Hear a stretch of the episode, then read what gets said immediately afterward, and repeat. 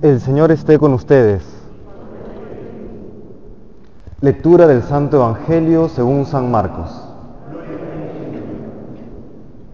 En aquel tiempo dijo Juan a Jesús, Maestro, hemos visto a uno que echaba demonios en tu nombre y se lo hemos querido impedir, porque no es de los nuestros.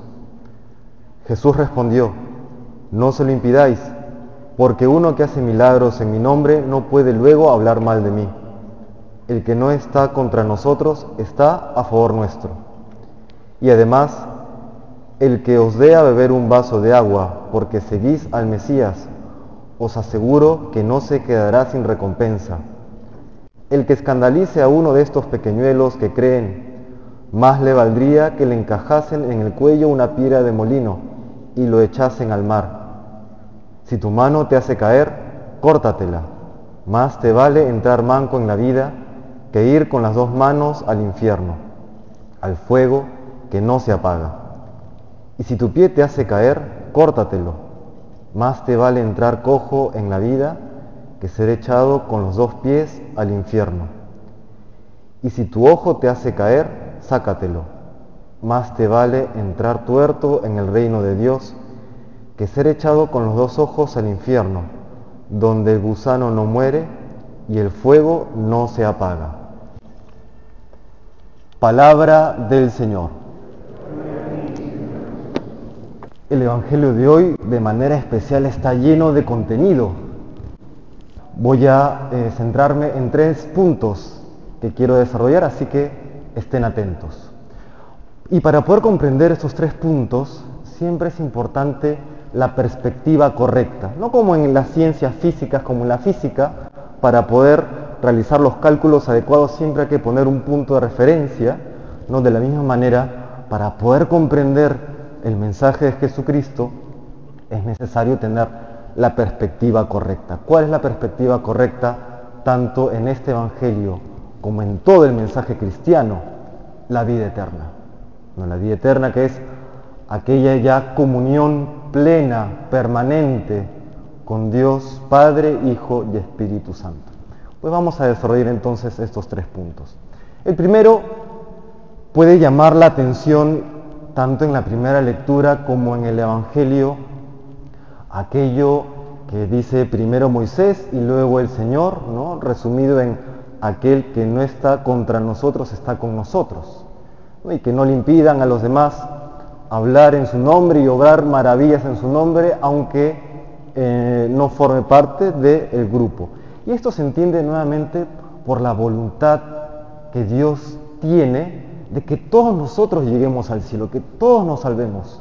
Dios nos ama tanto, más de lo que podemos siquiera imaginar, a todos y cada uno de nosotros que tiene esa pasión por la que quiere que nosotros lleguemos al cielo, a la vida eterna. No, esto lo expresa San Pablo en la carta a Timoteo, primera carta a Timoteo 2.4. Dios quiere que todos los hombres se salven y lleguen al conocimiento de la verdad. Quiere que todos nosotros nos salvemos. Y, y para que nosotros nos salvemos, pues Dios derrama su gracia por doquier, principalmente en su iglesia, en la iglesia católica. Pero luego también esta gracia va más allá de los límites visibles de la iglesia. No que esta gracia obre al margen de la iglesia. Siempre toda salvación y toda obra salvífica, toda gracia se da en la iglesia. Pero sí obra más allá de los límites visibles, más allá de lo que nosotros podemos ver. Por ejemplo, esto hemos visto, esto hemos visto también eh, durante la pandemia, que había una fuerte restricción de acceso a los sacramentos y es por eso que el Papa Francisco dio la indicación que por el tiempo que durara el confinamiento, eh, se concedería el perdón de los pecados al margen de la confesión cuando uno realiza un acto de contrición perfecta. ¿No es así? Esta, esta instrucción la dio el Papa Francisco el año pasado. Eso significa entonces que no importa el sacramento, que ah, da, da lo mismo confesarme directamente con Dios. No. Lo que quiere decir el Señor es que hay ciertas circunstancias en las que la gracia desborde incluso los límites visibles, desborde incluso el sacramento. Dios puede perdonar al margen del sacramento, sí, al margen de la confesión, sí, pero ojo, nunca en desprecio del sacramento. ¿no? Dios puede perdonar fuera del sacramento de la confesión, sí, pero nunca en desprecio del sacramento. Esto quiere decir que estamos, no sé, están de viaje en un avión y de pronto llama el piloto y dice, bueno señores, prepárense, que aquí se acabó todo. El que cree en alguien, en Dios, pues pídale perdón y ya está. Y uno no va a estar desesperado, bueno, no hay, ¿hay un sacerdote, bueno, si hay, te doblaste, ¿no? Pero si no hay, bueno, un, un arrepentimiento, corazón, y Dios no te va a decir, no, mira, no había sacerdote, lo siento, te vas para abajo. Eso Dios no te va a decir. Dios te va a decir, claro, por ese corazón contrito, por supuesto que tienes el perdón de los pecados. ¿no? Pero mal harías si es que, teniendo toda la posibilidad de confesarte, acá están en este momento los sacerdotes, no confesando. Y uno dice, no, Dios me perdona directamente, como siempre lo ha hecho, total. No, no, porque Dios ha dado una manera ordinaria, habitual, del perdón de los pecados. Entonces, ¿Dios perdona fuera del sacramento? Sí, pero nunca en desprecio del sacramento. Dios concede su salvación fuera de los límites visibles de la iglesia, sí, pero nunca en desprecio de la iglesia, nunca en desprecio de Cristo, que el cuerpo de Cristo es la iglesia. Como primer punto, pero todo esto se entiende desde la perspectiva de la, del deseo que Dios, de Dios, que Dios tiene porque todos nosotros nos salvemos. El segundo punto, si bien Dios nos llama a la vida eterna, al cielo, y acabo, acabo un breve paréntesis, cuando nosotros escuchamos la palabra cielo, yo creo que tenemos todos que emocionarnos. Yo no sé, yo pienso en el cielo y casi casi comienzo a flotar, ¿no? Porque uno dice, caramba, lo que dice San Pablo, ni ojo vio, ni oído yo, ni vino a la mente del hombre lo que Dios ha preparado para los que le aman. O sea, tú imagínate las mejores vacaciones de tu vida, presupuesto ilimitado. El cielo es mucho mejor que eso y dura para siempre. ¿Cómo no te vas a emocionar de algo así? Por supuesto que sí. ¿no? Pero así como hay una salvación eterna, ojo, y hoy día el Señor es muy claro, hay el fuego eterno que no se apaga, la geena, el infierno, ¿no? También está la posibilidad de condenarnos. Y esto no debe entenderse como una amenaza que Dios te da, un castigo que Dios te hace, no. Comprendamos bien el infierno porque hay mucha iconografía falsa al respecto, ¿no? Eh, Creo que la, aproximación más, por lo menos para mí, la más adecuada es la que realiza San Agustín. Él habla del infierno como la región de la desemejanza, de la desemejanza con Dios. Es decir, si lo que nos asemeja a Dios es la vida de gracia, es una vida en la cual aprendemos a amar a Dios y amar al prójimo, como Cristo mismo nos ha amado, la región de la desemejanza es aquella región en la cual nos hemos olvidado totalmente y, y le hemos dado la espalda a Dios de amarle y de amar al prójimo. Nos hemos cerrado sobre nosotros mismos y hemos caído en la terrible idolatría del ego, del yo, cayendo en esa búsqueda insaciable de poder, placer, dinero y fama. La búsqueda del yo. Porque imposible amar a Dios ordenadamente si es que primero estoy yo mismo, el ego, la egolatría. Entonces estemos atentos, porque existe esta posibilidad de la condenación eterna. Si le dimos toda la espalda, eh, o toda la vida la espalda a Dios libremente, cuando Dios nos llama a su presencia al final de nuestra vida mortal, en respeto de nuestra libertad, Él va a decir, bueno, respeto que me has dado la espalda en vida, respeto que me la quieras dar eternamente.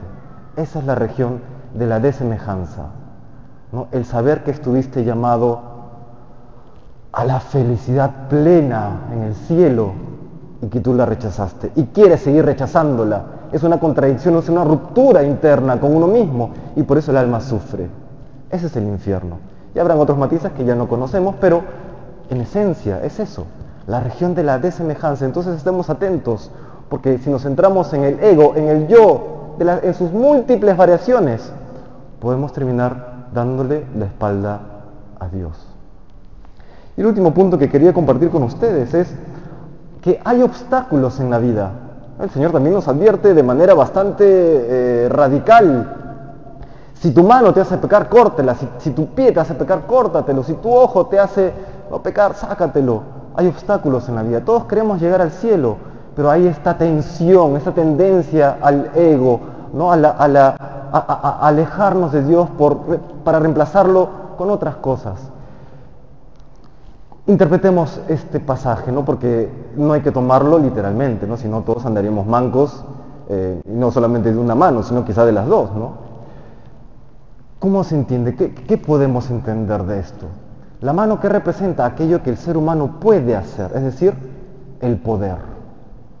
El pie, los pies que nos permiten desplazarnos, libertad de movimiento, libre albedrío.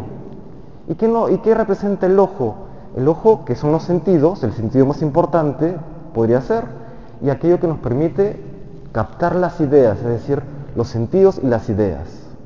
Recordemos, hermanos, que estamos marcados por el pecado original.